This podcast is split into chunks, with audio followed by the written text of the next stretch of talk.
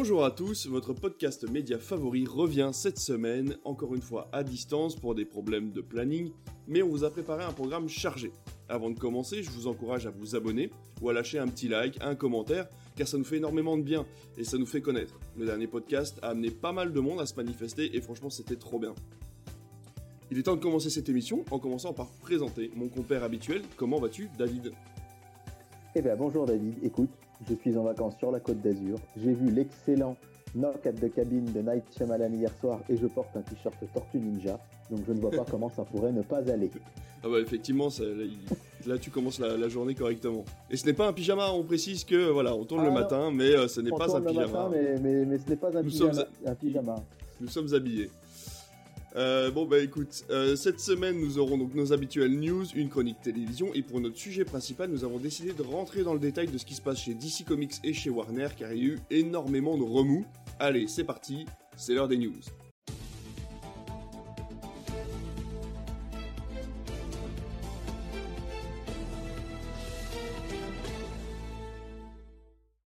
Allez, c'est parti pour les news. Et la première news, c'est toi qui nous en parles, David, avec un départ en retraite. Oui, alors c'est une news effectivement qui est tombée euh, alors il y a quelques jours pour euh, au moment où vous écouterez ce podcast, tout récemment quand on l'enregistre. C'est pas une surprise, mais effectivement Harrison Ford a confirmé lors d'une interview pour le fameux site internet américain Variety qu'il ne serait plus euh, dans la peau d'Indiana Jones après Indiana Jones 5. Alors évidemment, encore une fois, c'est pas une surprise, mais il n'y avait pas eu de confirmation officielle jusque-là il faut bien avoir conscience que quelques jours après la sortie du film de James Mangold, qui devrait arriver chez nous à la fin du mois de juin, Harrison Ford va fêter ses 81 ans. C'est donc pas illogique de ne plus le voir dans le rôle du célèbre aventurier. Mais il déclare donc à Variety, j'ai toujours voulu faire ce dernier film. Je voulais tourner le reste de l'histoire pour voir la fin de sa carrière en fait, et c'est fait. Et, euh, il, ajoute donc que ce sera bien la fin des aventures pour lui, hein, puisqu'il dit ce sera la dernière fois pour moi.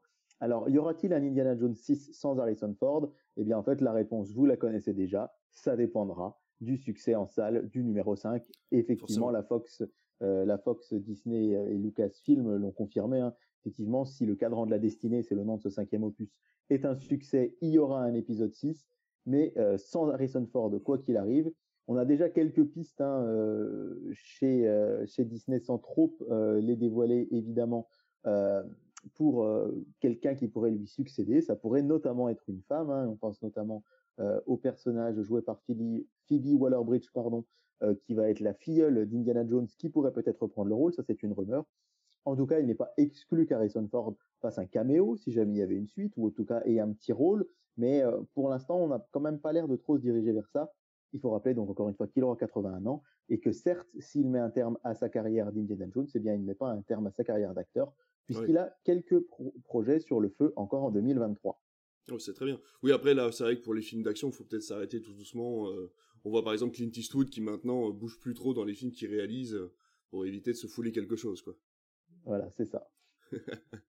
Bon, écoute, moi, ma news, on part du côté euh, plutôt des plateformes avec Netflix qui devient le grand mécène de la cinémathèque française. C'est une grande nouvelle. Euh, vous le savez, Netflix a promis, pour profiter d'une meilleure chronologie des médias, de financer l'audiovisuel français à hauteur de 40 millions d'euros euh, par an, à peu près, soit 4% de son chiffre d'affaires. L'exemple le plus récent est bien évidemment Astérix et Obélix, l'Empire du Milieu. Vous pouvez voir le logo de la fameuse plateforme en début de générique.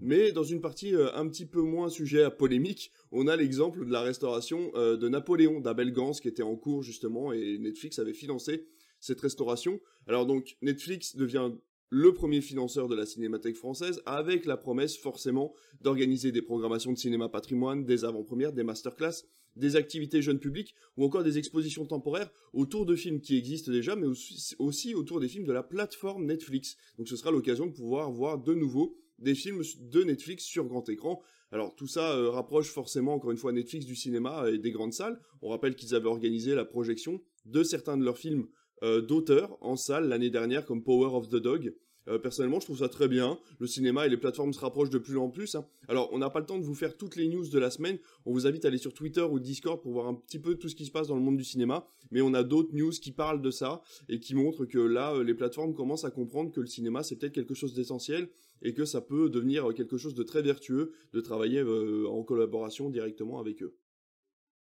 C'est sûr, moi je pense que tout ce qui peut rapprocher les plateformes et le cinéma, c'est de toute façon une bonne nouvelle. pense que la cinémathèque avait de toute façon besoin de financement. C'est quelque chose qui est très coûteux. On en parlait de, toutes ces choses-là. Et aujourd'hui, les grands acteurs, les acteurs les plus riches, eh bien, c'est souvent des géants américains. C'est le cas de Netflix. Et encore une fois, on le dit, c'est un peu notre credo sur, dans cette émission, c'est qu'il y a de la place pour tout le monde. Tout peut être complémentaire et pas forcément en concurrence tout le temps. Et ce rapprochement, pour moi, effectivement, c'est une très bonne chose. Je te rejoins complètement. Alors, il y a de la place pour tout le monde. Il y a de la place pour tout le monde dans le monde global de l'audiovisuel. Après, on l'a déjà dit, les plateformes, par exemple, vous avez des sujets dans d'anciens podcasts où on montre véritablement que les plateformes sont en train de rentrer en collision et que forcément certaines vont être vouées à disparaître, mais que dans l'ensemble, l'audiovisuel mondial euh, peut travailler en symbiose. Oui, voilà, ce que je veux dire quand je dis il y a de la place pour tout le monde, c'est il y a de la place pour la télé, pour le cinéma, pour les plateformes. Euh, l'un ne va pas, enfin l'arrivée de l'un ou de l'une ne va pas forcément entraîner la disparition de l'autre. Et on le voit d'ailleurs puisque euh, le modèle économique du cinéma tient bon malgré euh, les grosses difficultés de ces derniers mois, que les plateformes sont en pleine, étaient en plein essor et là atteignent une stabilité, et que la télévision, d'un point de vue mondial, n'a pratiquement jamais été autant regardée que maintenant. Donc voilà, ça montre bien que euh, tous les trois ne seront pas forcément concurrence et que finalement euh, ça a eu quand même, on pourrait peut-être en parler une prochaine fois, mais un impact vertueux par contre sur tout ce qui est illégal, hein, puisqu'il y a beaucoup moins de téléchargements de films et de séries en illégal depuis qu'il y a les plateformes aussi. Donc ça, c'est quelque chose de positif qu'on peut noter oui, c'est clair. Mais les, plateformes sont arrivées. C'est vrai que ça a été très pratique de se dire qu'on avait une aisance maintenant à regarder un film. Et c'était juste ça, en fait, qui manquait euh, au public. Et c'est pour ça que le téléchargement illégal est arrivé. C'est parce que il n'y avait pas ce côté pratique euh, dans les plateformes, parce que les plateformes de VOD et de SVOD sont arrivées quand même assez rapidement une fois qu'internet est arrivé mais c'est vrai que c'était vraiment pas pratique de louer un film à l'époque alors que c'est vrai que quand Netflix est arrivé en promettant Monts et Merveilles ça s'est quand même super bien passé en pouvant le mettre directement sur sa console ou, euh, ou sur une Android TV ou quoi que ce soit. Donc c'est vrai que voilà, c'est on verra ce que ça donne avec Netflix euh, à la Cinémathèque française. Je pense qu'ils vont faire ça correctement, les connaissants. Euh, on continue à dire que voilà leur politique autour du partage de code est quand même quelque chose d'assez d'assez compliqué et leurs tarifs aussi qui sont vraiment pas assez bien répartis mais dans l'ensemble, il se rattrape depuis quelques mois, voire quelques années. Je pense notamment à Glass Onion ou euh, à des euh, à des productions comme justement Power of the Dog qui euh, qui mettent Netflix quand même en haut du podium pour tout ce qui est film film d'auteur entre guillemets. Alors on oublie forcément Mubi, ce genre de choses qui sont des plateformes spécialisées là-dedans. Mais je trouve que Netflix arrive quand même à partager de façon assez correcte entre des gros blockbusters, des productions Netflix et puis des productions un petit peu plus un petit peu plus, on va dire, euh, arrêt essai entre guillemets quoi.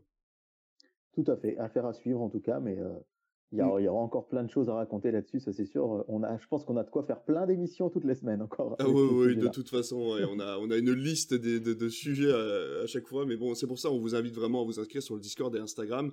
Euh, et Twitter aussi parce qu'on voilà on met des news au fur et à mesure et on n'a pas forcément le temps d'en parler toutes les semaines ou alors il faudrait vous faire une émission chaque jour ce qui n'est pas possible pour le moment même si on adorerait faire ça mais euh, voilà. Ah, c'est clair. Et eh ben écoute on va passer à notre sujet principal c'est parti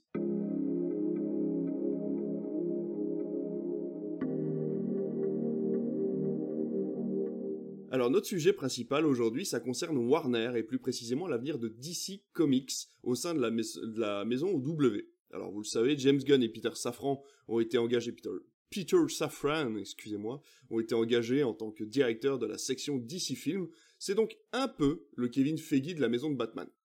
De là ont découlé plusieurs décisions, comme celle de ne pas reprendre Henry Cavill dans le rôle de Superman, mais avant cela, on va vous parler d'un article qui est sorti il y a quelques semaines, qu'on gardait sous le coude parce qu'on trouvait ça important, et qui concerne Dwayne Johnson, The Rock, et son obsession pour Black Adam et son projet au sein du DCU. Alors, il faut savoir que euh, Dwayne Johnson est un grand fan de Black Adam, et on a appris récemment, suite à un article sur un site internet, que euh, il a forcer un peu les portes, on va dire, pour euh, pouvoir intégrer euh, son projet au DCEU qui était déjà en plein euh, en boom, hein, qui était déjà assez chancelant. Et donc David, est-ce que tu as des, enfin, est-ce que tu peux nous expliquer en fait ce qui s'est passé? Alors rapidement, en résumé, hein, c'est un article du site Variety qui est sorti le 5 janvier dernier, il y a donc environ un mois, et qui a été repris de très belle manière sur le site internet Comics Blog que je vous invite à consulter. C'est un, site internet assez pointu sur tout ce qui est bande dessinée américaine et ses adaptations. Et donc là, on apprend qu'effectivement, Dwayne Johnson, alors il n'était pas seul, hein, il était avec Hiram Garcia, qui est son ex-beau-frère, et Beau Flynn, qui est un producteur euh, américain euh, de renom, qui a produit bah, pratiquement euh, que des films avec Dwayne Johnson ces dernières années. C'est le producteur de Jungle Cruise, c'est le producteur ah de Baywatch, c'est le producteur de Rampage, ou alors encore de Red Notice sur Netflix. Et en fait, tous les deux, ils avaient ce projet un petit peu fou de se dire, eh bien, en fait, on a envie de devenir les Kevin Feige, comme tu le disais tout à l'heure, de chez DC Comics. Et leur idée, c'était vraiment de créer toute une mythologie autour de Black Adam et en parallèle de développer des films avec Superman. D'ailleurs, attention, petit balise spoiler, hein, euh, Superman, Henry Cavill apparaît à la fin d'ailleurs du film Black Adam. et l'idée, c'était vraiment de créer tout un monde autour de Black Adam en plusieurs films, puis de reprendre euh, Henry Cavill en Superman dans d'autres films. Et l'apothéose aurait été un grand film, Black Adam versus Superman, qui aurait été un petit peu euh, l'Avengers Infinity War ou Endgame de chez DC Comics. Et euh, l'idée a commencé à faire un petit peu son chemin chez Warner, mais le gros problème, c'est que ils ont squeezé beaucoup d'étapes. Et c'est ce qui a beaucoup, beaucoup déplu au, au, sein de chez Warner Bros. On a eu vraiment ce sentiment qu'ils ont sauté les échelons, ils sont allés directement euh, auprès du directeur de Warner et de Discovery, hein, qui est donc dans la, pardon, chez le directeur de, Warner ils sont allés directement chez le directeur de euh, Warner Discovery pour essayer euh, de euh, placer leur bille. Hein, et ça n'a pas plu à tout le monde. Il est vrai que cette idée a fait son chemin et on s'est beaucoup posé la question de savoir si on allait aller plutôt du côté de James Gunn et Peter Safran, qui eux aussi avaient leur projet, et du côté de Dwayne Johnson. Mais finalement, plusieurs choses ont déplu. La première, encore une fois, c'est le fait que Dwayne Johnson, quelque part, en squeezant un petit peu les étapes, et en se présentant de, lui-même comme le grand sauveur de chez DC, ça n'a pas plu à tout le monde. Alors je pense que côté Dwayne Johnson, on devait se dire qu'effectivement, euh, DC est loin d'être au niveau, euh, on va dire, euh, financier de Marvel d'un point de vue succès commercial et que c'était sans doute une manière, il s'est dit, voilà, c'est sans doute plus facile de reprendre DC que Marvel, entre guillemets, mais il s'est un peu placé comme un sauveur, ce qui n'a pas beaucoup plu. Et il y a aussi deux autres choses qui ont assez déplu euh, du côté de chez Warner, c'est euh, le fait que euh, Dwayne Johnson ait voulu et imposé d'être crédité comme producteur de Crypto et les super animaux sortis cet été, et qu'au final, il s'est très très très très très très peu investi dans la, dans la production du film et dans sa promotion après par la suite. C'est-à-dire que il n'a apparu sur aucun plateau télé pour défendre le film, pour en parler, etc., etc. Et là, ça pas, oui, son apparition dans Crypto, enfin il fait la voix de Black Adam dans Crypto, et c'est vraiment quelque chose qui arrive un petit peu comme un cheveu sur la soupe en disant euh, bah, n'oubliez pas que Black Adam existe en, enfin que Dwayne Johnson est Black Adam quoi. Enfin je trouvais que d'intégrer à l'histoire c'était pas terrible quoi. Oui alors effectivement il y a cette scène post générique à la fin où euh, où, euh, où il apparaît en Black Adam, mais il faut rappeler aussi et surtout que Dwayne Johnson est le doubleur de Crypto dans la version et oui, en plus, américaine. Ouais, ouais, il est le il est le doubleur de Crypto, le personnage principal du film, et euh, c'est assez, euh, ça a été assez dérangeant, côté d'ici que l'acteur principal de son film ne vienne pas promouvoir le film. Et puis la deuxième chose, c'est que euh, Dwayne Johnson, pour faire la promotion de Black Adam, a décidé de faire une grande soirée et a invité tout Hollywood dans un bar, dans un bar pour faire la promotion d'un alcool que d'un alcool qu'il produit. c'est, ça peut paraître assez fou, mais euh, ça, ça s'appelle Teremana, voilà, je cherchais le nom. il voulait, c'est un alcool, c'est une, marque de liqueur, et du coup, euh, ça a été très mal vu du côté de chez Warner et DC, puisqu'il faut rappeler que euh, c'est un film PG-13, c'est-à-dire accessible aux mineurs et aux familles aux États-Unis, et que, en fait, hein, une source dit à Variety, ces exigences ont continué à s'accumuler, mais le retour sur investissement n'était pas au rendez-vous. Il voulait mettre donc en avant sa marque de liqueur, il voulait euh, mettre en avant la tequila avec un film qui était censé être familial, ça n'a pas plu non plus chez DC. mais on continuait quand même à vouloir quelque part euh, réfléchir à ce projet-là. Mais ce qui a été la goutte d'eau, en fait, c'est l'échec commercial de Black Adam, qui, euh, on annonce qu'il a coûté 190 millions de dollars. Et en fait, s'il avait coûté 190 millions de dollars, on va 190, 195, on va dire qu'il aurait été plutôt à l'équilibre. Mais on ne compte pas dans ce budget les 70 millions supplémentaires qu'il a fallu pour un tournage additionnel, puisque euh, Dwayne Johnson n'était pas forcément satisfait de ce qui avait été fait dans le film. Il a donc fallu rallonger 70 millions, ça fait 260 millions de dollars. Et en fait, le film a été un échec commercial, il n'a pas marché. Donc chez Warner, on s'est dit que c'était pas du tout opportun d'aller créer un univers tout autour de ce personnage qui finalement avait assez peu séduit aux États-Unis. Le succès mondial était quand même un petit peu meilleur. Hein. Il a mieux marché à, l'international, à l'export qu'aux États-Unis. Et c'est finalement le projet de James Gunn qui a été retenu. Et euh, visiblement, Dwayne Johnson l'avait assez mauvaise, bien qu'il l'ait dit quand même euh, qu'il n'excluait pas de revenir en Black Adam si un jour il y avait un multiverse chez DC Comics.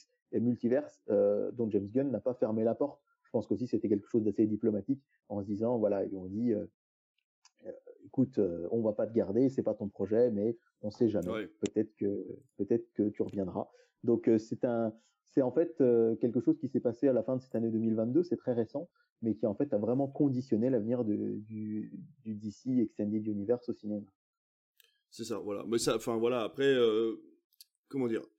Dwayne Johnson n'est pas n'est pas une mauvaise personne, mais c'est vrai que pour le coup, enfin je, sais pas, je le connais pas, mais pour le coup, je trouve que là, c'est vrai que c'est, on sentait vraiment l'opportunisme à plein euh, à plein nez, et en plus de ça, malheureusement, le projet a capoté. C'est vrai que Black Adam, on l'attendait un peu comme le sauveur de DCEU, parce que ça faisait longtemps qu'on n'avait pas eu un film de chez DC qui était rattaché au reste de l'univers qu'on connaissait déjà. Et donc euh, voilà on espérait énormément nous aussi en tant qu'exploitants. Et, euh, voilà le beat que ça a eu et c'est on va dire justifié parce que le film est pas exceptionnel. Et euh, on s'attendait à bien mieux de la, la part de Dwayne Johnson de Raume Colessera et bien sûr des, studios Warner. Dans tous les cas, on va revenir au présent. Et comme on vous, on vous l'a dit, c'est maintenant James Gunn et Peter Safran qui ont, on va dire, la main mise sur les productions d'ici. Et donc ils ont remis à plat beaucoup de choses et euh, donc euh, a déjà commencé par le nom. On a changé, enfin le nom a changé puisque de DC Films, on est passé à DC Studio. Euh, voilà, on le sait, hein, changer de nom, ça permet de prendre un nouveau départ. Et donc deux univers ont été créés. Alors attention, c'est là que ça se complique. Il faut bien comprendre que déjà que les semi-fans de Marvel commencent à se perdre un petit peu dans tous les films qui sortent, les phases 1, 2, 3, 4 et bientôt cinquième phase, euh, ça devient un petit peu compliqué. Bah là, d'ici, ils n'ont pas réussi à simplifier le truc puisqu'ils ont créé deux univers, DC Universe d'un côté et DC Elseworld de l'autre. Alors on vous explique tout. DC Universe, ça va être des chapitres au lieu des phases, bien sûr, vous appelez ça des phases chez Marvel, chez DC, ils appellent ça des chapitres. Le premier s'appellera God and Monsters, et il est prévu pour 2025 avec un film Batman et un film Superman. La, première année, dans la même année, on aura un film Batman et un film Superman. Dans le DC Elseworld, vous aurez par contre à l'inverse tout ce qui ne concerne pas euh, des films connectés. Vous aurez par exemple la partie 2 de The Batman de Matt Reeves ou encore Joker's Folia 2 euh, qui a été réalisé lui par contre par Todd Phillips. Todd Phillips, merci David le Sauveur, comme d'habitude, par Todd Phillips. Euh, et on aura également euh, dans ce lot-là une série euh, sur le pingouin, on le sait maintenant, qui fera 8 épisodes avec Colin Farrell qui reprendra son rôle du pingouin et qui donc sera dans l'univers du film The Batman. Euh, quoi d'autre vous dire là-dessus? C'est que si on passe du côté télé, vous allez avoir une série qui s'appelle Créature Commando. Alors c'est un lien étroit avec la Suicide Squad, c'est composé de monstres connus par contre comme les vampires, Frankenstein ou encore un loup-garou. On y voit aussi la fameuse créature euh, que l'on voit dans, euh, dans The Suicide Squad de James Gunn. Donc je pense que c'est vraiment James Gunn qui est amoureux de cette licence qui s'appelle Créature Commando et qui tenait à la mettre en place. On aura une série qui s'appellera Waller, qui sera une série tournée autour d'Amanda Waller, forcément. On aura Green Lantern qui maintes fois a été évoqué, des films, des séries, mais jamais réalisé. Là, le projet Green Lantern prend forme et ça va se transformer donc en série avec des apparitions d'Al Jordan, de John Stewart. C'est les porteurs d'anneaux les plus connus, on va dire, sur Terre. Et le créateur annonce un trou détective à la sauce super-héros. Donc, euh, gros, gros projet. Euh, on va voir ce que ça peut donner. On aura également euh, The Authority, Paradise Lost, euh, plein d'autres projets. Et euh, voilà, donc tout ça ne concerne qu'une première phase. Hein. donc toutes les séries que je viens de vous donner apparemment font partie de DC Universe. Donc il est possible qu'elles aient des mhm. connexions avec les films qui vont sortir au cinéma. Et donc pour finir là-dessus, The Brave and the Bold sera la première aventure de Batman au cinéma et Superman Legacy, la première aventure de Superman au cinéma. Attention, ce ne seront pas des origines story. Moi, je trouve ça très bien parce que maintenant, on les connaît, les histoires de Batman, on connaît l'histoire de Superman, on connaît leur origine. Ça ne sert à rien de refaire un film là-dessus. On l'a vu, ça a très bien marché avec euh, Spider-Man chez Marvel qui a décidé de ne pas reprendre l'origine story de Peter Parker et tout le monde connaissait l'histoire, personne n'a été perdu. Donc finalement, il n'y a pas vraiment de, de, de d'obligation à reprendre l'histoire du début, même si c'est des histoires qui sont assez marquantes. Quand c'est bien fait, on se souvient de la scène d'introduction de Zack Snyder, par exemple, sur la mort des parents de Bruce Wayne, qui était assez impressionnante. voilà, ou même la, toute première, les toutes premières aventures de Superman dans Man of Steel, qui permettaient de voir un petit peu l'évolution psychologique en fait de, de, de, de, Clark Kent à l'époque, savoir est-ce qu'il est capable ou pas de devenir Superman. C'était intéressant, ça a été fait, je pense qu'ils veulent pas revenir là-dessus. Euh, James Gunn et Peter Safran ont quand même, à mon avis, beaucoup de respect pour ce qu'a fait Zack Snyder. Et même si la Snyder's Verse apparemment ne va pas reprendre, ne va pas continuer, ils ne s'interdisent pas de reprendre euh, des acteurs qui ont fait partie de l'univers d'ici. Oui, tout à fait. Alors, euh, petite précision hein, pour euh, Créature Commando, ce sera une série d'animation. Je crois que tu l'as pas dit. Oui, non, c'est vrai, tu as raison. Merci. que ce sera... Et que toutes ces séries vont être sur HBO Max, donc chez nous. Bah ne pas exactement où qu'elles vont atterrir. Alors c'est vrai que c'est un projet assez ambitieux. Je trouve que c'était bien de remettre un peu d'ordre euh, parce qu'effectivement, autant Marvel, moi personnellement, euh, j'ai de plus en plus de mal avec leur. Enfin, je passe pas des mauvais moments en voyant leurs films, mais c'est vrai que cet univers qui s'étend, qui s'étend, qui s'étend, qui s'étend. Mais au moins, on sait où on va. Hein. Ça a commencé par Iron Man, et puis il y a des phases, et voilà. Et chez DC, c'était quand même un peu plus brouillon, même si à titre personnel, c'est vrai que ces dernières années, je prenais, je prenais presque plus de plaisir en voyant des films DC que des films Marvel. Là, c'est vrai que bon ben, euh, on va voir ce que ça va donner. Moi, j'étais quand même, même si je suis pas fan, euh, vous le savez si vous me suivez un peu, très fan de Zack Snyder. Le côté retour d'Henri Cavill en Superman me réjouissait plutôt. Malheureusement, là, qui, s'arrête, je trouve ça un petit peu dommage. Mais bon, on va voir ce que ça va donner. Alors, au moins, on sait qu'on a des univers distincts qui va permettre au Batman de Matt Reeves de pouvoir euh, continuer à évoluer tranquillement de son côté avec la série Pingouin effectivement. Euh, et on va pouvoir avoir cet univers connecté. Euh, il faut noter que James Gunn, donc le patron du DC Universe, a rencontré Jim Lee, qui est lui le patron de DC Comics, vraiment la bande dessinée, et ils ont dit qu'ils voulaient qu'il y ait vraiment énormément de connexion entre les comics et les films. Alors ça ne veut pas dire qu'il faudra avoir lu tous les comics pour voir les films, hein, bien évidemment, sinon ce serait euh, il se tirerait une balle euh, dans le pied là, ce serait vraiment euh, pas du tout opportun, mais qu'il y aurait des connexions, que parfois on verrait certains personnages dans le film partir quelque part et qu'on pourrait en savoir plus en lisant le comics, et que les films d'animation d'ici, ça j'en suis assez friand, vont être aussi connectés à ce DC Universe. ça c'est Alors effectivement, Superman euh, et, et, Batman vont arriver. Il y aura aussi le film Supergirl Woman of Tomorrow, qui devrait d'ailleurs arriver avant le film euh, The Brave and the Bold. Donc, euh, à voir ce que ça peut donner. Moi, c'est un personnage finalement que je connais assez peu. Et puis surtout ce fameux Swamp Thing, euh, film d'horreur. Alors ça, c'est quelque chose qui, risque d'être assez intrigant. Moi, j'avais beaucoup aimé la série de CW de, de, Swamp Thing, vraiment qui est, chez nous sur Prime Video. J'avais trouvé vraiment très très sympa. Et là, de me dire qu'il récupère ce personnage pour en faire un, un film d'horreur, c'est vraiment très intrigant. Euh, Paradise, Lost, Paradise Lost, tu l'as, tu l'as cité tout à l'heure, cette série, ce sera une série Wonder Woman, je précise, donc euh, dont on sait assez peu de choses finalement. Mais c'est vrai qu'on retrouve pas euh, de personnages forcément bah, très emblématiques, même si on a Batman et Superman. Mais c'est vrai qu'on aurait pu s'attendre effectivement à un retour de Shazam, un retour de Flash, euh, d'autres personnages. Le fait de, de, mettre Wonder Woman et Green Lantern en série, ça, ça peut être euh, intéressant parce que ça pourra permettre d'étendre un peu le lore et puis de plus développer sans doute les personnages et de garder pour le cinéma vraiment des personnages euh, très emblématiques comme Superman, Supergirl ou Batman.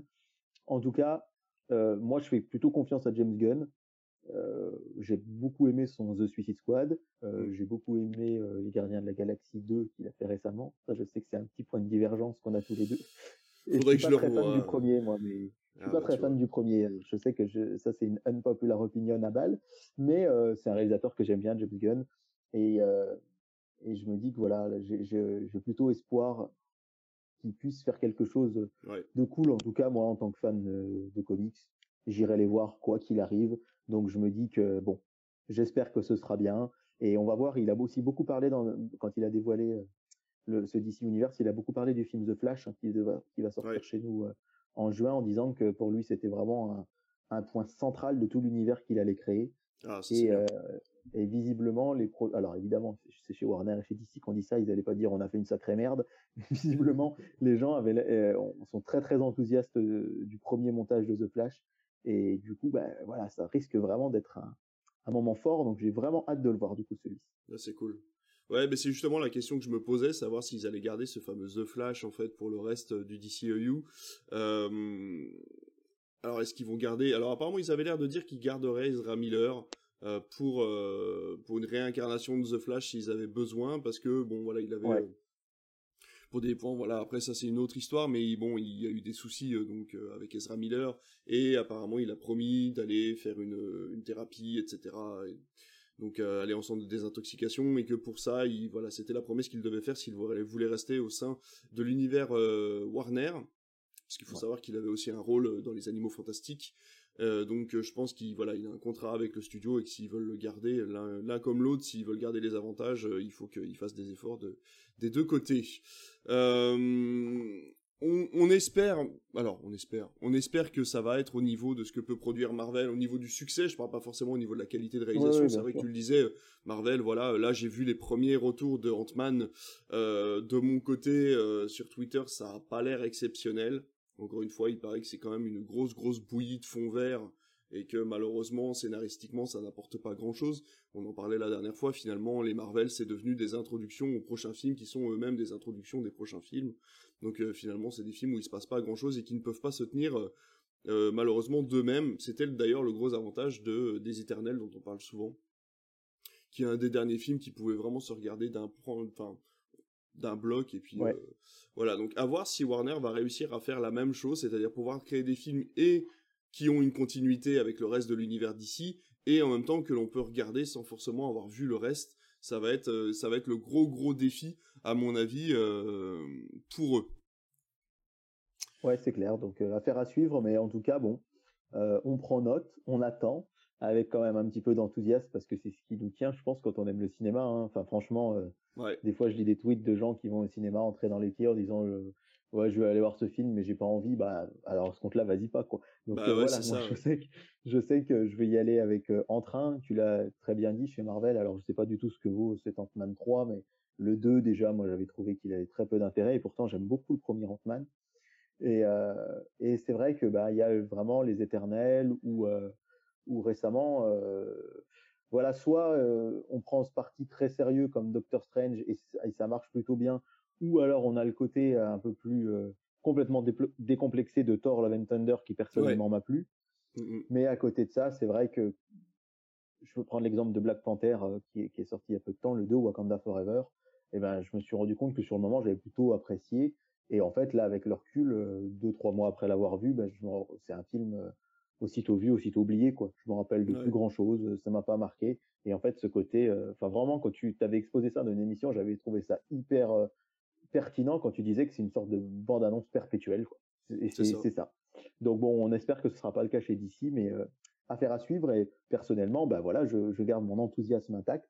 Et, et je suis d'ailleurs aussi enthousiasme enthousiaste à continuer d'aller voir les films qui sortent actuellement de chez DC parce que Shazam 2, alors je sais que beaucoup hurlent que la bande-annonce ne fait pas envie du tout. Moi perso, le premier, j'avais pris vraiment mon pied, j'avais trouvé ça super drôle, super fun. D'ailleurs, je pense que je vais le regarder, euh, je vais le regarder de nouveau. Là, je pense, euh, j'ai le Blu-ray à la maison avant d'aller voir le 2. Et je pense que voilà, le 2, ce sera dans, dans ce, ce mood-là. Et c'était loin d'être d'être très mauvais. En conclusion, Black Adam, moi, m'avait pas forcément déçu mais m'avait pas enthousiasmé non plus outre mesure. Donc voilà, affaire à suivre encore une fois.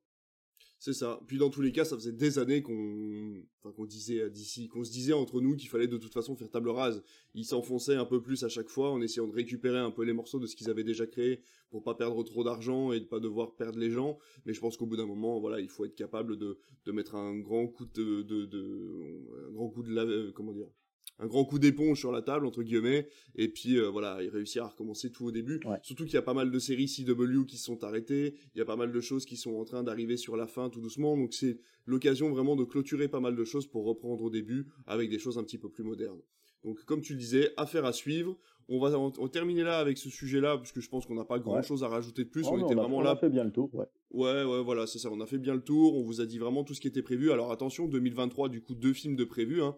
The Flash et euh, Shazam, euh, La colère des dieux. Et si je puis me permettre, même 3, puisqu'il devrait y avoir Aquaman 2 à Noël. Effectivement, tu as raison. mais c'est dans, dans longtemps, c'est dans 10 mois, mais à Noël, il y aura C'est vrai qu'on n'en parle pas.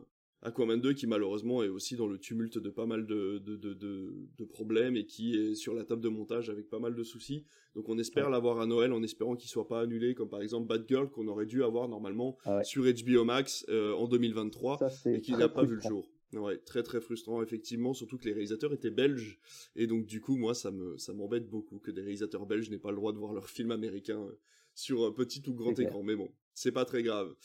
On y va, on est parti, on passe euh, du côté du petit écran justement avec les news télé.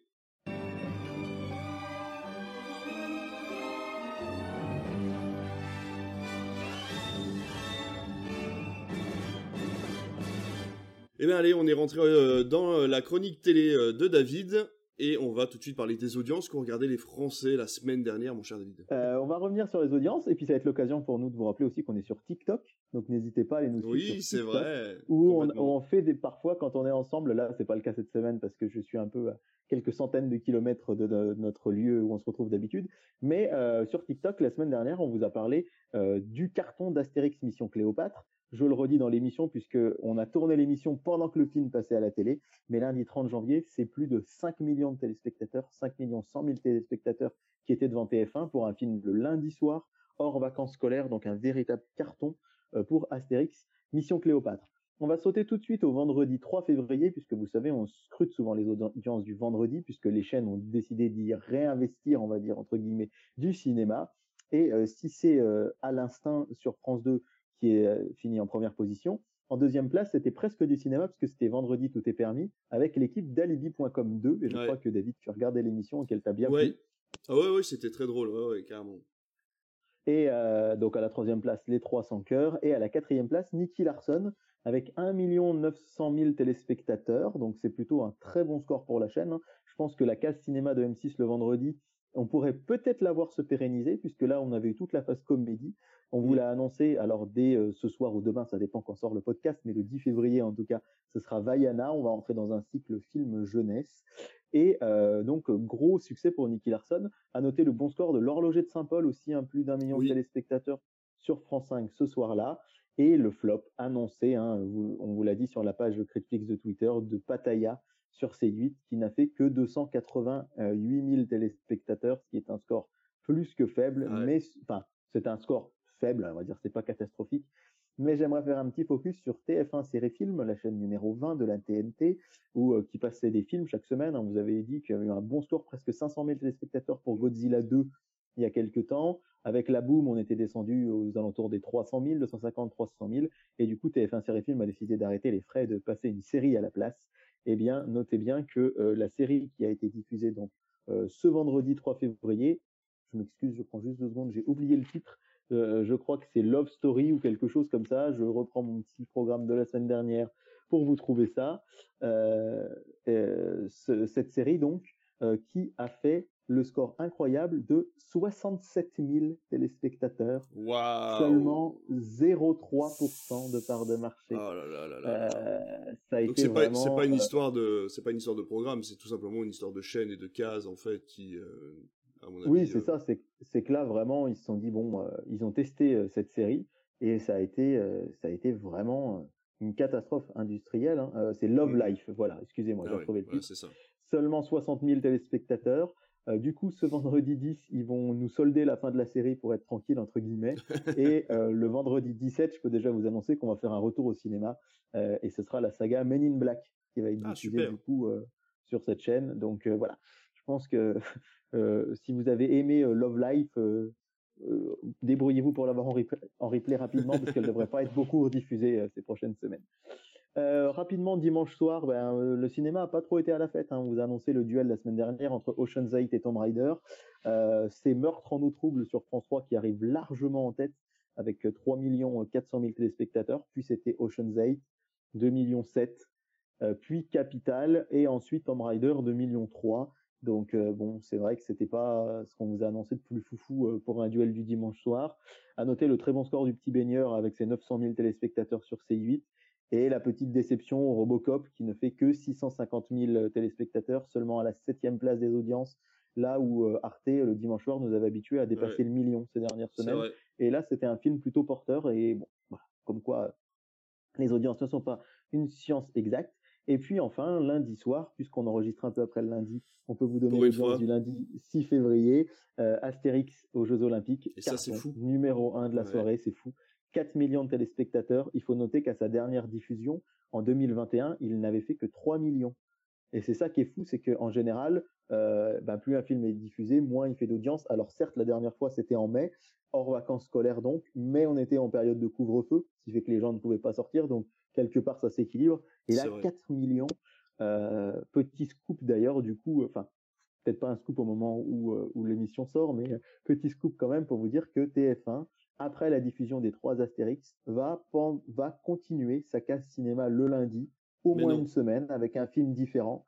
Et je pense qu'avec des audiences à 5, 4 millions, ben, de là à dire qu'on aura ciné lundi sur TF1, je ne sais pas, mais en tout cas, ça, la diffusion de cinéma sur TF1 va se poursuivre au-delà donc de des trois Astérix. Donc c'est plutôt une très bonne nouvelle parce qu'encore une fois, hein, euh, c'est aussi de l'argent qui rentre euh, pour le cinéma euh, et c'est très très intéressant.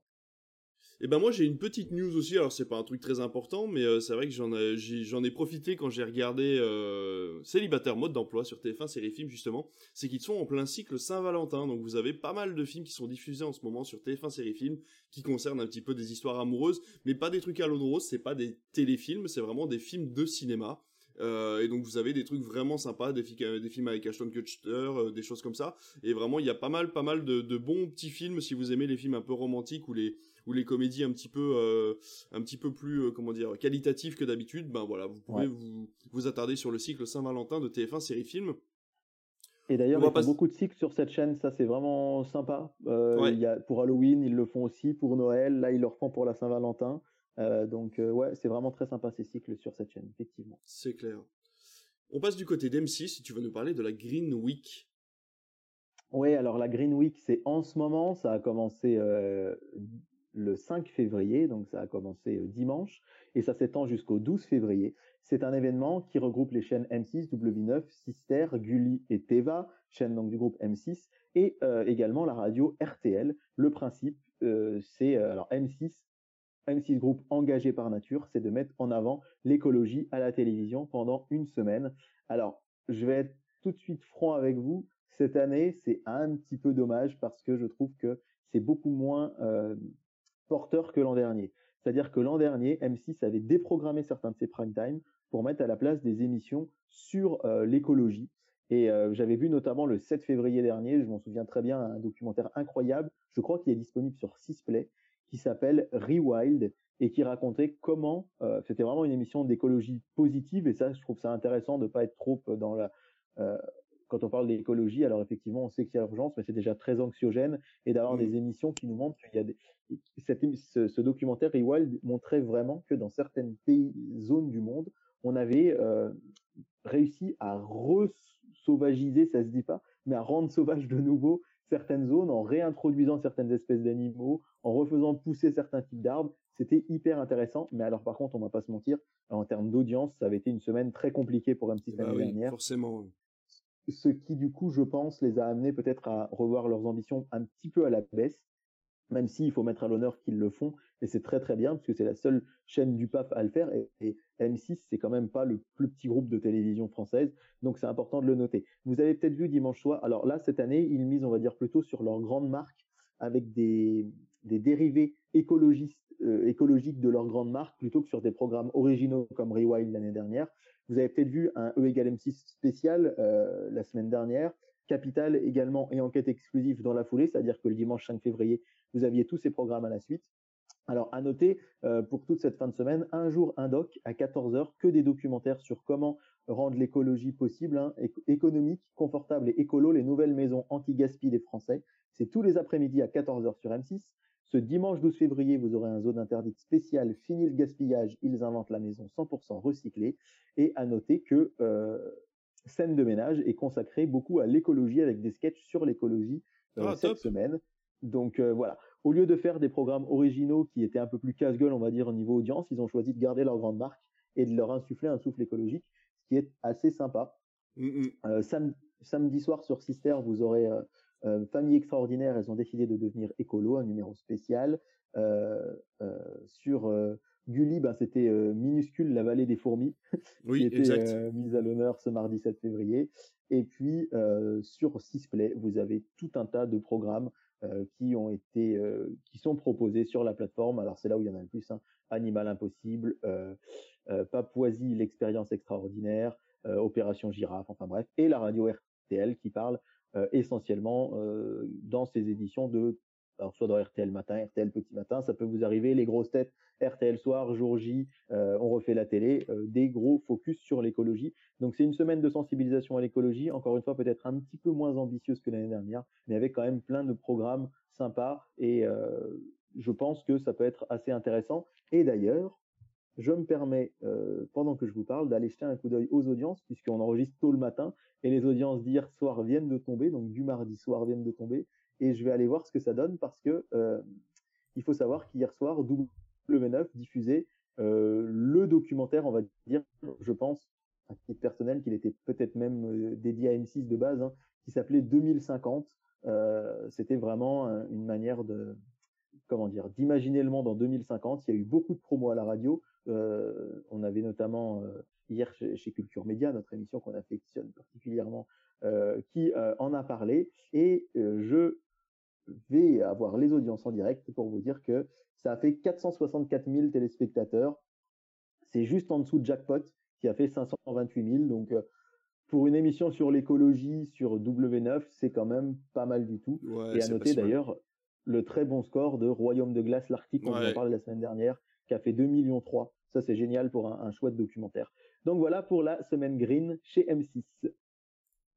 En tout cas, c'est une très très bonne euh, très très bonne idée. Et puis c'est vrai que bon, bah, se lancer sur une semaine complète comme ça, finalement, on, tombe forcément au moins un jour sur un programme. Euh, voilà, et surtout sur toutes les chaînes possibles. Donc euh, non, c'est une très très bonne idée. C'est beaucoup plus ambitieux que faire ça sur une seule journée, tout à fait. Ouais, complètement. Terminer l'écologie, on va partir sur des émissions cultes de la télévision qui ont bercé notre adolescence, mais pas la télévision. Eh bien, tout à fait. C'est la surprise de ces derniers jours, c'est que vous allez pouvoir revoir sur vos écrans deux émissions cultes. La première, c'est Secret Story, qui a été un gros carton sur TF1 puis sur TFX, hein, cette espèce de love story, mais dans lequel on avait rajouté des secrets euh, pour les euh, participants. Et puis Popstar, Popstar. Alors là, moi, ça a vraiment bercé mon année de quatrième hein, quand c'est sorti, mmh. et c'était sur M6. On avait vu euh, notamment les L5, hein, le premier groupe sortir de de cette émission, eh bien Popstar et euh, Secret Story vont faire leur retour, mais pas à la télévision, puisque c'est Amazon Prime qui a racheté les droits donc aux sociétés de production et qui devrait proposer ces émissions sur la plateforme. On sait que Amazon Prime mise pas mal sur ce genre de programme, hein, et d'ailleurs euh, Nabila pourrait, au conditionnel, être la présentatrice de Secret Story. Et euh, Nabila, on sait qu'elle a déjà un partenariat avec Amazon Prime. Et euh, Prime se lance pas mal dans la télé-réalité. C'est un genre qui cartonne beaucoup chez les jeunes, euh, qui est beaucoup beaucoup moins présent à la télé qu'il y a 10 ans. C'est pour ça que j'ai tendance à dire encore une fois, moi c'est des programmes que j'aime pas, pas spécialement, enfin pas, pas du tout même, mais c'est des programmes qu'on voit presque plus à la télé. Je trouve que c'est plutôt une bonne nouvelle entre guillemets. Et euh, ce qui fait que j'ai souvent tendance à dire que la télé est, beaucoup plus qualitative maintenant qu'elle y était il y a 10 ans.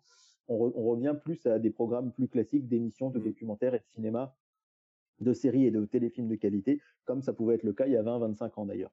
Et euh, donc ces deux programmes, je trouve que c'est une sacrée prise d'Amazon. Personnellement, je suis pas du tout le public visé, mais je pense que ça peut avoir son petit succès. Mais complètement, mais c'est marrant de voir en plus les, euh, les plateformes s'intéresser à la télé-réalité. On voit que Netflix, par exemple, a fait déjà deux trois jeux concours qu'on peut regarder, mais étant donné que je trouve qu'il n'y a pas vraiment de de possibilité de replay, euh, de pouvoir regarder plusieurs fois une série, tu vas la regarder plusieurs fois, tu as aimé la saison 1, tu vas remater la saison 1. Là, euh, je sais que par exemple, ils avaient, ils avaient sorti True Story, euh, les, les gens qui racontent les histoires, ça a pas un potentiel de rediffusion de, de, de, de voilà pour le regarder une deuxième fois. Alors ça m'étonne un petit peu. Je trouve que c'est des programmes qui forcément vont rester sur la plateforme, vont prendre de la place sur les serveurs, sans forcément que les gens s'y intéressent après quelques semaines de que de sortie, parce que on voit que la Star Academy, par exemple, cette année a eu beaucoup de succès Mhm. de, par le fait que c'était un direct toutes les semaines avec euh, une euh, comment dire une présence sur les réseaux sociaux qui réagissait à l'émission en direct. Euh, là, le fait est que ça va sortir peut-être un épisode par semaine, on va en entendre parler pendant 24 heures, et puis en fait, voilà, ça va, ça va vite disparaître. Donc, je trouve que l'idée est assez originale. On verra ce que ça donne. Voir un petit peu. J'espère que Prime pourra nous donner un jour les chiffres de, je crois que c'est Astrolove, ça s'appelle, le, le, voilà l'émission de Nabila justement qui essaye de faire rencontrer des gens selon leur signe astrologique. Alors moi je suis comme toi, hein, j'aime pas ce genre d'émission, mais je trouve ça toujours intéressant d'étudier les chiffres et de voir que s'ils continuent à racheter ce genre de modèle, c'est que forcément ça doit ramener du monde sur la plateforme, en tout cas fonctionner. Mais surtout bah c'est pas euh, le problème, c'est que c'est pas international, c'est-à-dire que là pour le coup, euh, tu prends des Français même en mettant des sous-titres par dessus. Je vois par exemple LOL euh, qui ressort, ils ont mis à disposition les autres euh, les autres euh, LOL qui ressortent des autres pays, hmm, je pense pas qu'il peut-être la version anglophone, mais il me viendrait pas à l'idée d'aller regarder LOL qui ressort euh, espagnol ou, ou turc sur la plateforme. Donc il n'y a pas bah, d'internationalisation possible pour ce genre d'émission. Donc c'est quand même assez spécial. Après bon, voilà, on verra ce que ça donne de toute façon dans les prochaines semaines. Je serais vraiment curieux d'avoir les audiences, en tout cas les chiffres de visionnage, ça c'est clair. Ouais, ça c'est clair, c'est clair. Euh, on va passer sur un festival, le festival de Luchon, et il faut que tu m'en parles parce que je ne sais absolument pas ce que c'est. Alors, le festival de Luchon, c'est un festival, euh, c'est un petit peu les Césars de la télévision, qui récompense les films et les séries qui passent à la télévision. Alors, ah. je vous le dis tout de suite, spoiler, il n'y aura pas Vortex, puisque Vortex est une série de 2023, et que là, eh on récompense la série les séries 2 et les téléfilms de 2022. Et surtout, euh, ce qui est assez original, c'est que ils ont repris un peu cette année le principe des sets d'or. Alors les sets d'or, les plus jeunes évidemment ne l'ont pas connu. Euh, les sets d'or, c'était euh, les récompenses de la télévision quand on était enfant euh, et qui et qui, on va dire, récompensait le meilleur animateur, la meilleure émission de télé. Eh bien cette année, le festival de Luchon a repris ce principe. Et donc un petit mot sur le palmarès, il est en trois parties. Une partie documentaire que je ne vais pas détailler ici parce qu'effectivement c'est des films peut-être dont on a assez peu parlé. Simplement vous dire que dans la partie fiction, euh, le Grand Prix de la fiction unitaire est revenu à TF1 pour son film Le Colosse au pied d'argile, que vous avez pu voir peut-être en septembre, en début d'année, qui racontait euh, la pédocriminalité dans le monde du rugby. C'est un sujet assez dur, assez fort en prime time sur une chaîne comme TF1, et donc il a eu le Grand Prix de la fiction unitaire. Euh, le Grand Prix de la série, c'est gens bien, une série Arte qui raconte une arnaque à l'assurance vie. on en avait pas mal parlé également à la sortie. à noter rapidement, hein, le prix du, meilleur interprète masculin, c'est Olivier Chantreau euh, dans Le Colosse au pied d'argile, justement. Et euh, le, euh, prix de l'interprétation féminin, c'est Carole Bianic dans Fille de paysan. on a aussi ben voilà, hein, des prix, la meilleure musique originale pour le Horla, etc., etc. Donc je vous invite à aller voir le palmarès plus en détail parce que c'est vrai que finalement, c'est des choses qui sont assez peut-être assez pointues, mais en tout cas, trouve ça bien qu'on ait un festival qui puisse récompenser comme ça euh, la fiction à la télévision, puisque finalement, c'est quand même quelque chose, on l'a dit, hein, qui est extrêmement regardé. On a euh, des millions de téléspectateurs qui regardent les meurtres A, les crimes A, et ce genre de choses. Et euh, bah, c'est vrai que ça, ça fonctionne quand même plutôt fort. Donc moi personnellement, je milite déjà pour Vortex en 2023. je ne sais pas si on aura l'occasion d'en reparler. Ça fait un petit moment qu'on se dit qu'on se bien une émission là-dessus, mais je pense que c'est un c'est un programme qui a de l'avenir. Ouais, complètement. Mais surtout, on attend que tu euh. regardes le premier épisode de l'abîme, parce que Océane m'a dit de toute façon, euh, il faut attendre que David ait regardé le premier épisode de l'abîme, et s'il nous dit que c'est bien, on regardera. D'accord, eh ben, écoutez, j'essaierai de regarder ça. Euh, un petit mot quand même sur les récompenses pour les émissions de télé, pour vous dire que le Grand Prix du format de flux, c'est-à-dire d'une émission diffusée à la télévision sur un, flux de diffusion classique, c'est-à-dire à heure fixe à la télé, euh, c'est les rencontres du papotin qui l'ont remporté. Cette émission ah dont on vous a parlé en début d'année, euh, qui a également rencontré, qui a, oh, qui a également remporté le prix de l'émission événementielle. Donc voilà, bravo Rencontre du Papotin. C'est vrai qu'on avait beaucoup aimé euh, cette émission. On, Le prix du meilleur jeu télé, c'est Tout le monde veut prendre sa place avec Laurence Boccolini sur France 2 le midi. Le prix du meilleur magazine, La Maison des Maternelles sur France 2 le matin le prix de la meilleure émission de divertissement, c'est peut être assez original, c'est Fort Boyard sur France 2. C'est vrai qu'on en parle assez peu, mais finalement, bah, euh, point de vue production, c'est colossal à faire Fort Boyard. Hein, tourner cette émission dans ce petit fort euh, comme ça. Et puis, euh, prix de la quotidienne, tous en cuisine, avec Cyril Lignac. Et puis, David, ça va te faire plaisir, puisque le prix de la meilleure émission hebdomadaire, c'est Vendredi, tout est permis, sur TF1, ah, qu'il a bah remporté. Et enfin, meilleur présentateur, Cyril Ferraud, France 3. Oui. Et meilleure présentatrice, euh, Faustine Bollard sur France 2. Voilà pour un, ce petit tour du palmarès. Ah bah c'est chouette, c'est chouette ce petit festival. finalement, ça permet de faire connaître la télé et puis d'en parler un petit peu, donc euh, c'est vraiment cool. On reste sur la télé, normal, c'est ta chronique télé, et on va parler d'un anniversaire d'une chaîne que moi, malheureusement, je n'ai pas l'occasion de regarder souvent puisque je n'y ai pas accès, mais que la plupart des gens ont sur leur box. Oui, alors tu m'avais dit que tu avais bien aimé qu'on parle de chaîne de télé dans la chronique. Alors on a parlé il y a 15 jours de Polar Plus, la semaine dernière c'est Paris Première, et là c'est les 28 ans de la chaîne RTL9. Alors pourquoi 28 ans? Je ne sais pas, c'est eux qui ont noté sur leurs réseaux sociaux, qui ont fait un petit post pour leurs 28 ans, puisque la chaîne est née le 23 janvier 1995. Alors il faut noter qu'avant RTL9, ça s'appelait RTL TV, c'était une chaîne qui était diffusée essentiellement au Luxembourg et qui est devenue RTL9 donc en 1995. Et d'ailleurs David, j'ai une petite question pour toi.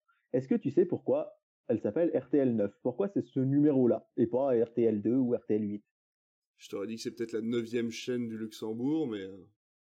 Eh bien, c'est ce qu'on aurait pu croire, mais en fait, non, pas du tout, puisque c'est la, c'était la première chaîne du Luxembourg. Ah. C'est pour le côté euh, euh, programme nouveau, RTL tout neuf. Ah, neuf, neuf, en fait, fait référence à la nouveauté de la chaîne. Et donc, c'est une chaîne qui, euh, on le sait assez peu, mais a été diffusée d'abord au Luxembourg, puis dans une partie de la France, dans l'est de la France. C'est une chaîne qui a été diffusée. alors, je suis en train de recevoir un appel. Est-ce que ça fait des non non, ça gêne pas. Bon, alors je réponds pas à l'appel et je je reprends. RTL 9, on le sait assez peu, mais c'est une chaîne qui a été euh, diffusée dans une partie de la France avec des décrochages régionaux en Lorraine. Il y avait RTL 9 Lorraine et au-delà de ça, on avait donc RTL 9 euh, qui était euh, diffusée au Luxembourg. Puis elle est arrivée en France et elle avait une grande particularité cette chaîne, c'est que elle est étant placée au Luxembourg, RTL 9 était soumise au droit de l'audiovisuel luxembourgeois et pas français. Et donc cette chaîne diffusait des films le vendredi soir, le samedi soir et le dimanche après-midi et faisait de véritables cartons d'audience. Battait les chaînes françaises parce qu'ils avaient le droit de diffuser du cinéma. Alors c'était une chaîne qui était une généraliste avec beaucoup d'émissions. Aujourd'hui, de nos jours, c'est une chaîne qui est devenue ce qu'on appelle une mini-généraliste, c'est-à-dire qu'il y a beaucoup moins d'émissions de télé. On a notamment du téléachat le matin. Euh, on a également euh, des émissions style vidéo gag avec euh, des, des, petits bêtisiers. Et surtout, on a une émission de cinéma qui a été créée euh, il y a assez peu de temps. Elle a été créée le 4 octobre. Ça s'appelle Ciné ou Canap. Alors c'est un peu, on va dire, euh, on est loin de beaux gestes, mais c'est un peu le même principe. C'est Émilie Palot, une journaliste qui va rencontrer euh, des cinéastes, des réalisateurs qui ont fait des films ou des acteurs qui sont sortis au cinéma ou sur les plateformes. Donc ah, c'est ouais, c'est assez intéressant de le noter. C'est que vraiment on a cette émission, c'est tous les mardis soirs après le film, donc c'est vers 22h45 et c'est disponible également en replay un peu partout. Et aujourd'hui, bah, RTL9, euh, c'est la seule chaîne euh, en France euh, généraliste ou mini-généraliste. Alors, elle est accessible via la TNT payante ou sur les box, donc quand même, beaucoup de gens y ont accès, tu y as dit, mais ça reste une chaîne payante. Et c'est la seule chaîne donc à diffuser du cinéma tous les soirs en prime time, hors chaîne dédiée au cinéma, bien sûr, type Ciné Canal Plus Cinéma ou Atlas Studio. Et c'est vrai que moi, c'est une chaîne que j'affectionne particulièrement parce qu'on y voit beaucoup de films qu'on voit pas forcément ailleurs. Et surtout, eh bien, euh, il continue ce qui, fait le succès ce qui a fait le succès de la chaîne pendant de nombreuses années, c'est-à-dire des films le samedi et le dimanche, et surtout des films l'après-midi, en journée, comme on a le reste de l'année pour Noël, eh bien, il y a des films en journée sur RTL9. Je vais vous donner l'exemple de ce dimanche, par exemple, hein, qui arrive le dimanche 12 février sur RTL9. Vous aurez, euh, il y a à boire et à manger, il y a un peu de tout. Hein, à 14h45, Black Storm, ce film catastrophe avec une grosse tornade, suivi de Déjà vu de Tony Scott en 2006. Ah oui. Euh, un thriller assez sympa euh, avec Denzel Washington. Puis à 18h35, Minority Report. Donc euh, pour le coup là, gros blockbuster de de Steven Spielberg. Ensuite, Voyage au centre de la Terre 2, puis Rambo.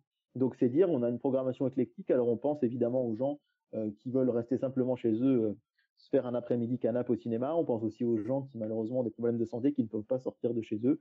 Mais avoir des chaînes comme ça qui diffusent du cinéma, c'est chouette. Et à noter que euh, vous avez régulièrement des cycles. Là, actuellement, il y a un cycle Tom Cruise, il y a un cycle Denzel Washington, il va y avoir un cycle Eddie Murphy. Et euh, le lundi soir, vous avez ce qu'ils appellent Creepy Monday. Ce sont des films d'horreur diffusés tous les lundis soirs. Ça avait commencé pour Halloween en 2021. Et euh, ça a tellement marché qu'ils n'ont jamais arrêté le cycle. Donc même à Noël, il y a des films d'horreur tous les lundis soirs sur RTL9 depuis un an et demi. Et ce qui est assez quand même, euh, ce qu'il faut noter, par exemple avec son cycle Rambo euh, là du samedi soir, il y a un Rambo tous les samedis depuis euh, une dizaine de jours, ou avec des films qu'ils ont en, exclusivité. C'est par exemple la première chaîne française à avoir eu le film Ça 2 en exclusivité, ou le film Ma, je sais pas si tu vois ce que vous voyez ce que c'est, film d'horreur, etc. eh bien, en fait, la chaîne arrive régulièrement à passer les 500 000 téléspectateurs en audience. Ah, Alors, vous allez me dire, c'est pas énorme parce que, oui, par rapport à ce qu'on vous dit tout à l'heure, qu'il y a des chaînes, quand ils font 600 000, pour Arte, c'est pas terrible, mais il faut rappeler que c'est une chaîne payante. Donc, toute la France n'y a pas accès. Donc, 500 000 téléspectateurs pour une chaîne payante, c'est vraiment de sacrées performances. C'est une chaîne qui marche fort, qui certes est un petit peu désincarnée. Il n'y a plus vraiment d'animateurs à part Émilie Palot dont je vous parlais tout à l'heure, mais qui, en misant sur des séries en journée et sur du cinéma le soir, ben, fonctionne très très fort. Eh ben, merci pour cette explication d'RTL9. C'est vrai que moi j'aime beaucoup quand tu nous expliques une chaîne comme ça à chaque fois. Là, on a eu l'historique carrément, donc c'est euh, c'est vraiment cool. Euh, eh ben, écoute, on va passer au programme de la semaine. Qu'est-ce que t'en penses? Eh ben, c'est parti, programme télé. On va commencer, euh, une fois n'est pas coutume, par le samedi. Alors, vous le savez, et on se pose la question, d'ailleurs, tu l'as très bien posé même sur les réseaux sociaux, le vendredi soir, ça cartonne, et pourtant, les chaînes sont toujours très frileuses à passer du cinéma le samedi. M6 y était lancé à l'été 2021 avec une fortune assez moyenne. Mais samedi soir, il y a un film documentaire sur Arte qui s'appelle Antarctica sur les traces de l'empereur. Et à ton avis, pourquoi je te parle d'Antarctica sur les traces de l'empereur? Parce que tu connais bien, bien, bien, bien celui qui a fait ce film, c'est Vincent Munier. Ah, d'accord. Vincent Munier qui a fait La Panthère des Neiges. Voilà, c'est ça. Et dont, on avait reçu dans notre cinéma euh, le producteur euh, début 2022. Ça avait été un chouette moment d'ailleurs, hein. la salle était pleine. Euh, Gros succès pour ce film documentaire, et ça, c'est son film précédent. Et donc, voilà, il n'y aura qu'un film à la télé en journée. Alors, évidemment, sur les chaînes gratuites, hein, puisque je vous l'ai dit, euh, sur les chaînes payantes, c'est Rambo 3 d'ailleurs sur RTL 9. Mais c'est important de le noter parce que du cinéma, du cinéma, on va dire documentaire à la télé en prime time, il n'y en a pas tant que ça. Donc voilà, ce sera samedi soir sur Arte. Et maintenant, roulement de tambour, puisque c'est le duel du dimanche soir. Et alors David, tu vas pouvoir nous annoncer ce qui va passer sur France 2. Non, je ne sais pas. sur France 2, ce sera Les choristes. Ah oui, c'est vrai. Gros carton, succès d'audience. Euh, ah oui, forcément. Presque assuré, je dirais. C'est vrai que ça marche très fort. Euh, les choristes, ça marche à chaque fois. Et d'ailleurs, il est diffusé très souvent pendant les vacances de février. Je pense qu'ils aiment bien euh, France 2 passer ce film-là à cette date-là. Et face à lui, sur TF1, eh bien, c'est pas forcément une surprise, mais je vous dis, c'est très différent de la semaine dernière où on a vu un duel de blockbuster avec Tom Rider d'un côté et Ocean's 8 de l'autre. Eh bien là, ce sera un duel franco-français puisque face aux choristes, vous aurez alibi.com, le numéro 1. Forcément. Forcément, euh, on vous l'a dit, le, la télé et le ciné, quelquefois, ça s'entremêle un peu. Et euh, finalement, pour le meilleur, puisque euh, les gens qui sont allés voir le 2 au cinéma vont vouloir voir, je pense, le 1 en salle, euh, vont vouloir voir le 1 à la télé, pardon, et puis il y a des gens qui vont voir le 1 en se disant ah ben le 1 passe à la télé, on va aller voir le 2. Donc je trouve ça assez chouette. À noter que c'est du coup, le, je crois, le seul film de Philippe Lachaud euh, dont TF1 est propriétaire des droits, puisque sur, on a vu récemment Nicky Larson ou, ou épouse-moi mon pote, épouse-moi mon pote sur M6 sachant que Babysitting, de base, c'est M6 qui avait les droits, mais à un moment, TF1 les avait repris. Donc peut-être que TF1 a toujours les babysitting. En tout cas, alibi.com, dimanche soir, face au choriste. J'attends ton pronostic. Eh ben, écoute, euh, dur dur parce qu'alibi.com viendra de sortir, donc je dirais, eh ben, tu sais quoi, je pense que ça va être une grosse soirée ciné, je dirais 4 millions pour Alibi et 3 millions pour, euh, pour les choristes. Sachant que les choristes, hein, c'est un des plus gros succès du cinéma français. Ça marche toujours très fort, donc euh, moi, je suis, je suis très, je pense que ça risque d'être serré et je sais pas qui sera devant l'autre, mais bon, à voir. On vous donnera ça la semaine prochaine. Sur Arte, on est un peu dans la lignée de Robocop puisque c'est le film Starship Trooper de ah, Paul Verhoeven qui va être euh, diffusé euh, dimanche soir. Donc euh, très belle initiative, je trouve. On espère que ça fera un peu plus que Robocop. C8 vous proposera Peur sur la ville d'Henri Verneuil avec Jean-Paul Belmondo. Vacances oblige sur W9, ce sera La Belle et la Bête mais ah bah version Christophe Gans avec Vincent Cassel et Léa Seydoux. Moi, je l'ai pas vu celui-là, je sais pas ce que tu en penses. Je l'ai pas vu non plus, non. Encore un gros mais film Ouais, c'est ça. Mais j'avoue que mon, mon cœur irait presque plutôt sur, sur TFX avec Age of Tomorrow euh, ah, de Lou avec Tom Cruise que j'avais adoré à l'époque de sa sortie en salle. Ouais. Sur Gulli, un film euh, de Disney né en Chine. C'est un film documentaire sur les pandas. Ah oui, oui, tout à fait. Ça fait partie des Disney Nature. Ouais, tout à fait. Et d'ailleurs, on n'en voit plus de Disney Nature, ou alors c'est sur Disney Plus peut-être maintenant. Ouais, peut-être. Euh, à noter sur France 4, euh, dans euh, sur France 4 à 21h10 dimanche soir, il y a la pièce de théâtre Une heure de tranquillité. C'était un film sorti le 31 décembre 2014 avec Christian Clavier, qui n'avait pas été forcément un, un, très bon succès. Moi, c'est pas un, un, souvenir impérissable, mais la pièce de théâtre avec avec François Berléand et Isabelle Gélinas est mise en scène par Florian Zeller dans cette version, le réalisateur de The Phaser. Euh, et oui, et, ah oui, ah oui. qui est un qui est qui était avant un, metteur en scène de théâtre et qui l'est toujours. Et du coup, j'avoue que cette version, vu que j'avais adoré The Phaser, j'ai bien envie de découvrir ce que bah ça oui, peut donner. Carrément. Et puis enfin sur M6, euh, sur Sister, pardon, numéro 22, classique des vacances, un petit Astérix dessin animé ah, bah euh, avec Astérix et la surprise de César, donc suivi d'Astérix et les Vikings. Ça, c'est le programme du dimanche. On va passer au lundi avec Astérix et Obélix contre César, le 13 février, à voir les audiences. Euh, il faut savoir que la dernière fois, euh, il y avait eu, je crois, 500 000 téléspectateurs au moins de plus pour la surprise de César que pour celui aux Jeux Olympiques, qui est assez décrié, que personnellement, moi, j'aime pas du tout, c'est vrai. Donc, à voir, est-ce que ça va monter ou est-ce que ça va descendre? Personnellement, euh, on verra ça le, jour de la Saint-Valentin. Ça ne nous empêchera pas d'être avec nos amoureuses respectives, mais quand même à 9h, un, petit coup d'œil aux audiences pour voir ce que ça aura donné. Le film du soir sur France 3, ce sera Knock. Alors pas Hâte de cabine, c'est ah. Knock tout court, hein, avec euh, Omar Sy euh, qui joue un, médecin. Je l'avais vu au, cinéma, celui-ci euh, de Laurent Levy, un film en 2017, ah qui joue un, médecin sans diplôme. Voilà. à noter sur Canal+ l'arrivée de la nouvelle série Django, euh, série euh, franco-italienne très très très ambitieuse, une hein, série western euh, qui devrait faire parler. Je vais essayer de voir un petit peu ce que ça donne dans les prochaines semaines. Le sur Arte, ce sera le talentueux Monsieur Ripley de 1999 avec Matt Damon et Gwyneth Paltrow et Jude Law. Je l'ai jamais vu, donc j'avoue que pas... ça me Ouais. Je suis pas un grand fan, mais bon, c'est bien de le diffuser. On verra. Mon programme télé dit un thriller subtil et captivant, servi par un excellent casting. Donc ah bah à voir. Euh, W9 euh, dans son duel de, de comment dirais-je de, de, blockbuster avec TMC. Alors TMC eux, ils sont droits dans leur bottes. C'est Star Wars, hein, c'est l'épisode 8. Rappelons que le 1 avait été diffusé le 30 décembre, donc c'est vrai que ça s'étire sur 9 semaines, c'est énorme hein, finalement. c'est énorme. Et euh, face à eux, donc sur W9, il y aura le livre de la jungle, version John Favreau. Donc ah, euh, moi je l'aime vraiment beaucoup. C'est un des seuls live action avec Peter Elliott le dragon que j'aime vraiment beaucoup. Il a été diffusé pendant Noël, non C'est ça hein? Ouais, ouais, ouais, ouais, il a été diffusé à Noël, tout à fait. Euh, le cycle Saint-Valentin, tu en parlais sur euh, TF1 Série Film, ce sera un téléfilm, Coup de foudre en Andalousie. Et ben, ce sera à peu près tout pour le lundi. Le mardi soir, 14 février, la Saint-Valentin, si vous êtes seul ou si vous avez envie de vous faire un, un petit plateau télé avec votre amoureuse, eh bien sur France 2, il y a la fête de la chanson d'amour. C'est pas un film, mais c'est un oh. programme avec que des belles chansons romantiques. Euh, et puis bah, sur Canal+, PSG Bayern Munich, on sait que c'est très souvent que le PSG joue son huitième de finale de Ligue des Champions un jour de Saint-Valentin, ça leur porte rarement bonheur d'ailleurs, mais euh, on sait que ça risque de faire un petit peu embêter certains couples ce soir-là, hein, qui certains voudront voir le match et pas d'autres. Euh, mais sur M6, on a anniversaire surprise chez les Baudins, c'est toi qui me l'avais signalé d'ailleurs, David.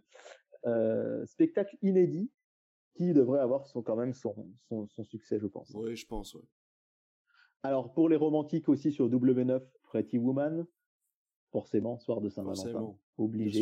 Alors, C8, Seuls les Indomptés, c'est un western de 1962, c'est beaucoup moins romantique. Euh, TFX va jouer la carte du blockbuster, ça marche pas mal. Euh, encore euh, hier soir avec Jackpot, plus de 500 000 téléspectateurs. Avec Rampage, on parlait de ce bon vieux ah. Dwayne Johnson de 2018, donc qui devrait, je pense, avoir aussi son petit succès. Ouais, ouais même si sur Énergie 12, on joue là pas la carte Saint-Valentin, mais la carte famille avec la nuit au musée, le secret des pharaons. C'est le troisième et c'est un film malheureusement tristement célèbre pour être le dernier de Robin Williams, qui ah était déjà très malade le tournant. Et, et voilà, hommage à ce grand, grand, grand acteur. Voilà pour le jour de la Saint-Valentin. On passe au mercredi 15 février avec euh, assez peu de, de cinéma euh, sur les grandes chaînes. Ça, vous en avez l'habitude le mercredi. C'est Arte qui dégaine en premier avec euh, Les Fantômes d'Ismaël, qui avait fait mmh. l'ouverture du Festival de Cannes en 2017. J'avais plutôt apprécié, mais c'est pas du tout grand public. Hein. Faut bien avoir conscience que c'est un film assez euh, avec beaucoup de sous-textes. Euh, voilà, c'est pas forcément très accessible, on va dire, pour tous dès le début. Johnny Langlish sur ses stars, alors là aussi c'est les vacances, petit film, petite comédie à partager ensemble. Et sur Sister, ça doit être le début de la saga Rouge Ruby. Alors il y a Rouge Ruby, je crois, ah Bleu Saphir et Vert Émeraude. c'est ça. c'est des romans pour ados, si je dis pas de bêtises, qui ont été adoptés au cinéma. J'avais adapté au cinéma, j'avais regardé à l'époque sur Canal le premier et je m'étais dit que j'étais pas forcément le public film, le public cible, pardon. Mais voilà, pour pour les gens que ça intéresse. Le jeudi, eh bien, le jeudi, euh, France 3 diffuse plus de films. Il faut dire qu'il y a le rouleau compresseur Balthazar sur TF1 ah avec Thomas Sisley. C'est la dernière saison en plus. Hein. il a annoncé mmh. qu'il ne la jouerait plus et du coup, bah, carton d'audience à chaque fois. Donc, c'est un téléfilm à la place sur France 3. Euh, à noter, on vous l'avait annoncé euh, sur Netflix en exclu, mais presque il y a quelques semaines, le début de Pékin Express. Eh oui. qui va arriver à ce moment-là. Et du coup, bah, pour trouver du cinéma, il va falloir aller sur la TNT avec notamment Lucky, euh, sur euh, C8 avec Michael Youn. C'était sorti en, 2020. Bon, euh, je l'ai pas vu. Je suis pas tenté plus que ça pour le regarder non plus. Je vous Mais du côté de TMC, ben, c'est une saga moi que j'aime bien, c'est Jumanji Next Level, donc le numéro 2 de, de, Jumanji avec Dwayne Johnson. Là encore, décidément, Dwayne Johnson, beaucoup, on en a parlé dans l'émission, mais beaucoup à la télé. moi, je les, je les, aime vraiment bien les Jumanji. Je sais pas toi, mais suis très bon public de ce Jumanji là. Je sais que pas bah, le premier, moi j'ai vraiment bien aimé. Je trouvais que l'adaptation était vraiment bien faite. Le lien avec le jeu vidéo était vraiment respecté. On sent que là, pour le coup, Dwayne Johnson est un vrai geek en fait et que du coup, il a compris les codes euh, pour relier un petit peu le, le filmique au jeu vidéo. Euh, le 2, je vais t'avouer, je me suis endormi devant au cinéma. parce que j'avais ah. une vie très compliquée à l'époque et j'allais voir les films à 22h15 après avoir cumulé deux jobs. et donc forcément je m'endormais souvent dans les films. Je me suis endormi devant Bad Boys 3 par exemple tu vois. Donc euh, voilà. Donc je, je, je vais peut-être retenter de le regarder et me dire que c'est une bonne suite. Mais malheureusement euh, la première fois que je l'ai vu ça n'a pas été un franc succès attention mon avis n'est pas celui de la majorité hein. les gens n'ont pas forcément adoré mais moi moi ça me, ça me divertit bien en tout cas, si vous voulez voir un film culte, eh bien, vous pouvez aller sur euh, TF1 Série Film avec Interstellar. Oh. Et là, pour le coup, euh, gros gros succès de Christopher Nolan, qui a toujours un bon succès d'audience quand il passe à la télé, donc à voir. Et puis, je vais quand même vous parler d'RTL 9 rapidement, puisqu'on en a parlé dans cette chronique. C'est Hit, là aussi, euh, gros gros film en perspective. enfin, vendredi, le blockbuster de Canal+, ce sera Les Mignons 2. Il était une fois Gru. Ah, bah cool c'est les vacances. Donc, euh, ah oui, forcément. Et, vendredi 17 février, on aura trois zones en vacances. Ce sera le dernier euh, week-end de vacances de la zone euh, de la de ma zone. Je sais jamais de la zone A si tu pas de ah, bêtises. Ouais, c'est ça. Ce sera le milieu des vacances de la zone B et ce sera la fin des vacances de Paris, le début pardon des vacances de Paris. Donc forcément, ça risque de fonctionner. Et c'est d'ailleurs le, le soir qu'a décidé où M6 va, va diffuser Aladdin. Mais le Aladdin version Guy, Ritchie de 2019 ça. après Vaiana donc Aladdin euh, qui devrait je pense avoir aussi son succès d'audience parce que même s'il n'est pas forcément il a pas forcément de très bonnes critiques euh, voilà. À voir ce que ça peut donner. Euh, mais je pense qu'il y aura du monde devant la télé. En deuxième partie de soirée le flic de Beverly le Beverly Hills 2 bah oui il y avait le 1 la semaine dernière si vous ah bah oui c'est vrai bah oui exact un prof pas comme les autres 3 à 1h15 eh bah du matin. oui, donc pareil, ils avaient passé le 2 la semaine d'avant. Ouais, ils avaient passé le 2 la semaine d'avant, donc euh, voilà, ils avaient sans doute des droits un petit peu à écouler.